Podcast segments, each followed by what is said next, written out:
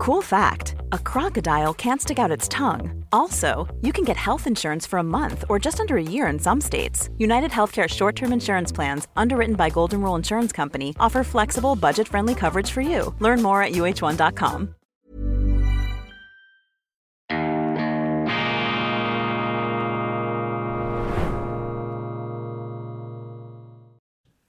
Grüezi miteinander. Ganz herzlich willkommen und einen wunderschönen guten Tag, meine sehr verehrten Damen und Herren, liebe Freunde. Ich begrüße Sie zu dieser Sondersendung von Weltwoche Daily, die andere Sicht, unabhängig, kritisch, gut gelaunt, am Mittwoch, dem 18. Oktober 2023. Das Thema ist der Krieg im Nahen Osten, die Hintergründe und Einschätzungen von namhaften Experten. Und wie immer in diesen Sonderausgaben geht es um Grundsätzliches, das über den Tag hinaus Bestand haben kann. Deshalb ist diese Sendung auch noch hoffentlich interessant, wenn Sie sie später als am 18. Oktober zu Gesicht bekommen. Ich beziehe mich, ich komme zurück auf den Podcast von Judge Andrew Napolitano. Andrew Napolitano ist ein amerikanischer konservativer Jurist. Er war Rechtsexperte bei Fox News und hat nun ein eigenes Videoformat Judging Freedom, so heißt der YouTube-Kanal von Judge Napolitano. Und dieser Judge ist interessant. Ich schaue mir das öfters an. Er hat äh, faszinierende Gesprächspartner, auch solche, die Ihnen von der Weltwoche her vertraut sind, beziehungsweise die ich wiederum von Napolitano kenne. Auch ihn müssten wir vielleicht einmal bringen hier bei der Weltwoche. Unter anderem Colonel Douglas McGregor, den wir kürzlich interviewt haben, oder aber Professor John Mearsheimer der Chicago University. Er ist ein regelmäßiger Gast, ebenfalls bei Judge Napolitano und Mearsheimer. Ich habe das äh, bereits etwas angeschnitten in einer meiner Daily-Sendungen. Mearsheimer war kürzlich bei Judge Napolitano zu Gast und dort haben sie über den Nahostkrieg gesprochen, über diesen Terrorangriff der Hamas, über Friedensperspektiven im Nahen Osten und auch über die jüngsten Entwicklungen im Ukraine-Krieg. Und ich möchte Ihnen dieses Interview hier zusammenfassen, weil nicht alle die Gelegenheit haben, das anzuschauen oder auch auf Englisch dann äh, wirklich nachzuvollziehen. Wir haben das ähm, zergliedert und analysiert und wir haben es zusammengefasst. Zuerst das Thema Israel, Hamas und die Kriegs- und Eskalationsrisiken im Nahen Osten. Frage des Richters, warum ist dem israelischen Militär und auch dem israelischen Geheimdienst diese Sicherheitsschlappe unterlaufen? Antwort von Mirsheimer, meiner Meinung nach haben die Israelis erwartet, dass sie in naher Zukunft angegriffen werden würden. Die Tatsache, dass sie angegriffen wurden, ist keine große Überraschung. Sie wurden in den letzten zwei Jahrzehnten mehrmals angegriffen. Das Ausmaß des Angriffs war jedoch eine Überraschung. Eine Operation dieser Größenordnung mit so vielen Opfern und einem solchen Zerstörungspotenzial. Israel war unvorbereitet auf das Ausmaß des Angriffes. Dies die Aussagen von Professor John Mearsheimer, einer, einem der angesehensten Experten der Sicherheits- und Realpolitik, selber übrigens auch mit militärischem Hintergrund. Er war auf der Akademie West Point in den Vereinigten Staaten, ist also nicht nur ein Militär- und Strategietheoretiker, sondern auch ein Praktiker. Ich schätze ihn enorm. Frage 2 von Judge Andrew Napolitano. Kann Netanyahu als Premierminister überleben aufgrund der mangelnden Vorbereitung? Antwort Mearsheimer. Es gibt eine Analogie zum Yom Kippur-Krieg von 1973 von Golda, äh, um Golda Meir. Ähm, Israel wurde auch 1973 überrascht. Golda Meir überlebte kurzfristig Rally um die Flagge-Effekt, also die Leute haben sich um die israelische Flagge versammelt in diesem Moment des Angriffs und in solch außerordentlichen Situationen steht zunächst die Einheit des Volkes im Vordergrund. Wenn sich die Situation beruhigt, wird es Schuldzuweisungen gegeben, geben. Netanyahu wird wahrscheinlich nicht überleben. Frage 3. Man munkelt, es gebe zwei Gründe für das Versagen auf israelischer Seite. Arroganz, die Annahme, klüger, stärker und reicher zu sein oder auch ein neues Phänomen, der Verlass auf künstliche Intelligenz anstelle von menschlicher Intelligenz. Antwort Mearsheimer, es gibt sicherlich etwas Arroganz, Aber der entscheidende Punkt ist die falsche Vorstellung oder Ahnung davon, was geschehen könnte. Die Israeli hatten die falsche Vorstellung davon, was ihnen die Palästinenser aus dem Gazastreifen antun könnten. Sie haben übersehen, dass die Hamas-Attentäter eine clevere Strategie hatten, die sie nicht voraussehen konnten und daher nicht kontern konnten. Das gleiche Problem wie 1973. Frage 4. Wie ist die Hamas entstanden? Mirsheimer, ursprünglich gab es zunächst die Muslimbrüderschaft in Israel. Nach der ersten Intifada, dem Aufstand in den späten 80er Jahren, begannen sie sich zu radikalisieren. Die Hamas entstand und wurde immer stärker. Im Laufe der Zeit mochten die Israelis, die gegen die Zwei-Staaten-Lösung waren, wie Netanyahu, die Hamas, weil diese ebenfalls keine Zwei-Staaten-Lösung wollte. Sie arbeiteten mit der Hamas zusammen, um die palästinensische Autonomiebehörde zu untergraben, weil diese an einer Zwei-Staaten-Lösung interessiert war. Also Mirsheimer vertritt hier etwas die Frankenstein-These, dass auch Israel an der Züchtung des Monsters mitbeteiligt äh, gewesen war, eines Monsters, das sich nun gegen Israel zusehends richtet. Etwas Ähnliches haben wir bei den Mujahedin äh, im Krieg gegen die Sowjetunion damals in Afghanistan gesehen. Die Amerikaner haben die massiv ausgestattet, unter anderem einen gewissen Osama bin Laden. Und diese Mujahedin, diese islamistischen Kämpfer, haben dann ähm, irgendwann auch die Amerikaner ins Visier genommen. Nächste Frage. Gibt es zwischen den Gegnern der Zwei-Staaten-Lösung in einem bestimmten Rahmen nur gegenseitige intellektuelle oder auch finanzielle Unterstützung? Also finanzieren die Israeli auch die Hamas? Nein, das gibt es nicht. Es gibt aber finanzielle Unterstützung von außen, insbesondere aus dem Iran. Wie ist die Beziehung zwischen der Hamas und der PLO unter der Leitung von Mahmoud Abbas? Antwort Mirsheim, schrecklich. Mahmoud Abbas ist an einer Zwei-Staaten-Lösung interessiert. Seit 2006 sind die Hamas und die PLO zerstritten. Dieses Ereignis hat sie nun gezwungen, sich zusammenzuraufen und Einheit unter den Palästinensern zu zeigen, so wie es bei den Israelis der Fall ist. Frage 7. Können wir sagen, dass die Hamas nicht die Regierung im Gazastreifen ist? Die PLO ist es, aber die Hamas ist ein Teil der Gesellschaft im Gazastreifen, den die palästinensische Autonomiebehörde nicht kontrollieren kann. Antwort Mirsheimer, es ist ziemlich klar, dass die Hamas den Gazastreifen kontrolliert. Sie regieren den Gazastreifen, während die PLO das Westjordanland kontrolliert. Die letzte Wahl fand 2006 statt. Die Israelis warnten vor dieser Wahl, weil sie dachten, die Hamas könnte gewinnen, aber die Amerikaner hörten nicht auf die Israeli und ordneten die Wahlen an, die Hamas gewann.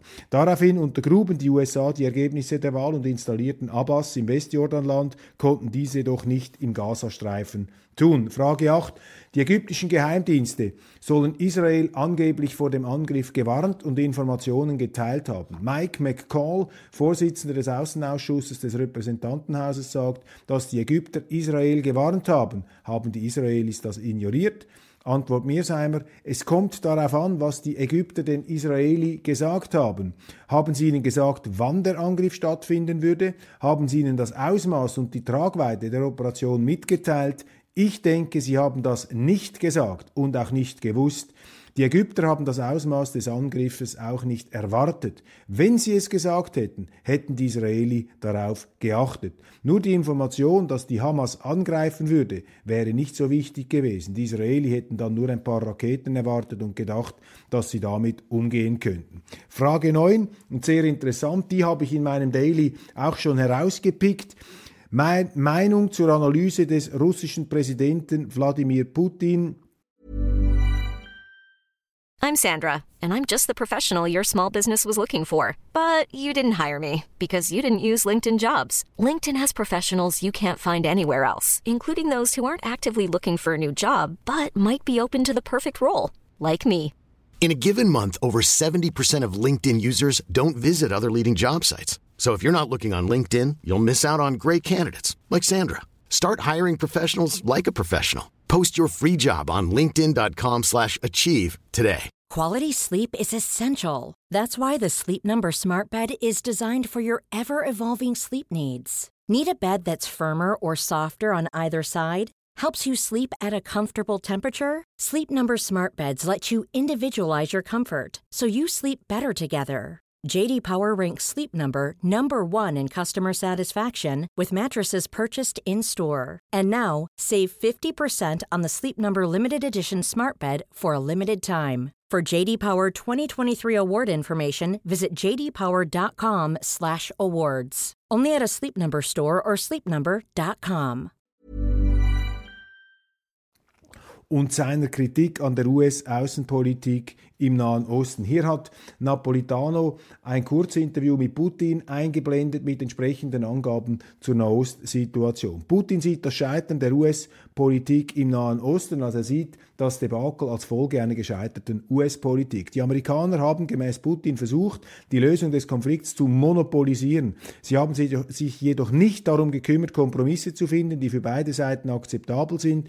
Im Gegenteil, sie drängten ähm, ihnen ihre eigene Vorstellung davon auf, wie es gemacht werden sollte. Sie übten Druck auf beide Seiten aus, ohne Interessen des palästinensischen Volkes und die UNO-Sicherheitsratsentscheidung zur Schaffung eines unabhängigen, souveränen palästinensischen Staates zu berücksichtigen. Hat Putin recht? Antwort Mirsheimer, ja. Viele Amerikaner und Israelis sagen schon lange, die einzige Lösung aus diesem Dilemma ist die Zwei-Staaten-Lösung. Die USA waren theoretisch lange an einer Zwei-Staaten-Lösung interessiert, Carter, Bush, Obama, und verstanden deren Bedeutung, waren jedoch nicht bereit, genügend starken Druck auf die israelische Führung auszuüben, hauptsächlich aufgrund der inländischen Politik, pro-israelische Kräfte, starke Lobby, großes Stimmenpotenzial. Es wäre sowohl für die USA wie auch für Israel gut und notwendig gewesen, sich für eine Zwei-Staaten-Lösung einzusetzen.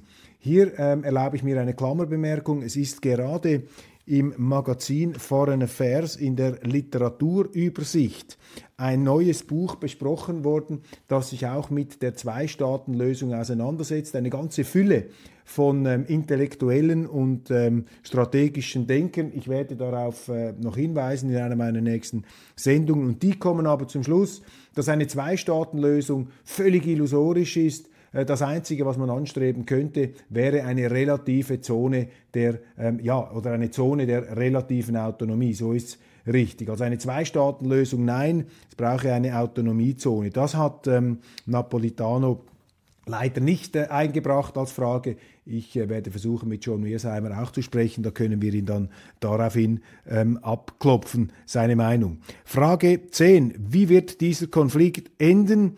Vieles hängt davon ab, ob die Israeli mit Bodentruppen in den Gazastreifen gehen, um die Hamas zu vernichten. Die Israeli haben wahrscheinlich erkannt, dass dies keine kluge Idee ist. Die Hamas wird weiteren Ärger verursachen und wenn sie die Hamas auslöschen, bekommen sie nur eine neue radikalisierte Gruppe. Es handelt sich um ein politisches Problem, aber sie sind verdammt, wenn sie es tun und wenn sie es nicht tun. Also das äh, Dilemma wird hier sehr schön zum Ausdruck gebracht. Also je härter die Israeli, die Hamas verfolgen, desto stärker wird auch der Hass wieder produziert, der die Ursache für das Entstehen einer Hamas ist. Wenn sie es aber nicht tun, geht es auch nicht, aufgrund natürlich der eigenen Verletzung und dieser Gräueltaten, den die Palästinenser da begangen haben. Das ist also eine klassische ähm, Falle, eine tragische Zwickmühle, könnte man sagen, in der sich die Israeli befinden. Und dazu haben wir in der neuen Weltwoche übrigens einen tollen Artikel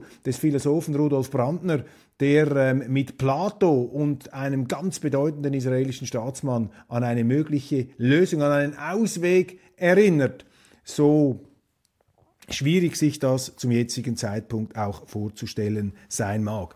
Wenn die Israeli nicht eindringen, wird die Hamas weiterhin kämpfen und Probleme verursachen. Wenn sie es nicht tun, müssen sie den Gazastreifen bombardieren, was eine Katastrophe ist, wenn man sieht, wie Zivilisten sterben. Es löst das Problem nicht, es erzürnt die Menschen in Palästina und der arabischen Welt und über lange Strecken. Sie könnten dadurch auch die Unterstützung des Westens verlieren. Die Lösung für alle, für, die Lösung für all dies wäre eine Zwei-Staaten-Lösung.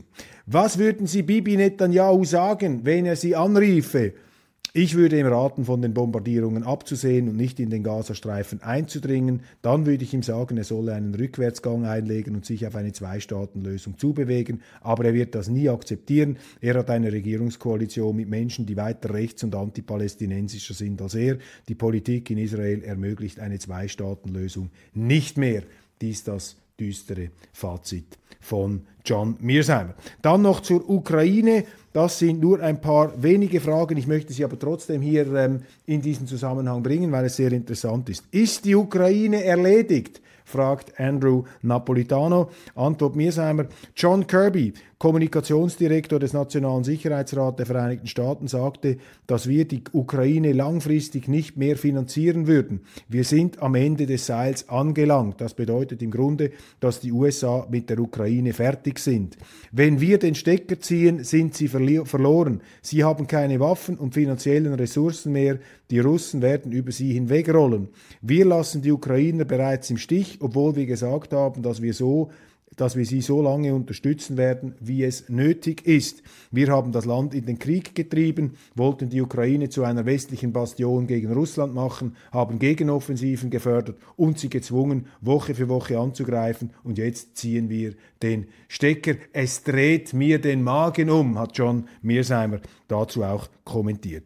Wie sehen Sie das Endspiel, wenn wir die Hilfe für die Ukraine aussetzen? Es ist schwer zu sagen, was für die Ukrainer in diesem Stadium die beste Politik ist. Man könnte argumentieren, dass sie besser dran wären, jetzt in Verhandlungen zu gehen und die Verbindungen zum Westen abzubrechen, bevor der Westen die Finanzierung einstellt. Sie werden wahrscheinlich trotzdem keinen guten Deal bekommen, aber zumindest müssten sie nicht weiterkämpfen. Dies die Aussagen von John Mearsheimer zum Thema Ukraine, also auch da für die Zelensky-Regierung ein düsteres Bild. Unsere Medien werden nicht mühe, mehr oder weniger das Gegenteil zu berichten. Ich halte mich da bei aller Vorsicht ähm, eher an diese amerikanischen Deutungen, an diese Interpretationen des Realisten, des kühlen Analytikers Professor John Mearsheimer. So, das war's für heute von dieser Sondersendung. Ich werde dann noch ähm, ein kleines Special nachlegen, eine Analyse zu den Sicherheitslücken in der israelischen Deckung. Da habe ich in der Neuen Zürcher Zeitung ganz interessante Artikel gefunden. Da kann ich Ihnen die Essenz ähm, vortragen. Sehr gut, was die Kollegen da ähm, recherchieren konnten. Nun, äh, fürs Erste verabschiede ich mich von Ihnen. Vielen herzlichen Dank. Und äh, ja, bleiben Sie uns gewogen, bleiben Sie dran, abonnieren Sie diesen YouTube-Kanal, abonnieren Sie die Weltwoche und äh, schauen Sie auf unseren ähm, Kanälen rein. Wir sind da nonstop dabei zu aktualisieren und eben die andere Sicht immer auch hier einzubringen, Gegensteuer zu geben, soweit uns das gelingt. Wir sind auch nicht immer in der Lage, das hervorragende andere Argument zu finden, aber wir bemühen uns und wenn Sie uns dabei helfen, auch mit Rat und Tat zur Seite stehen, dann erleichtert das natürlich unsere Arbeit. Machen Sie es gut, einen schönen Tag, bis später.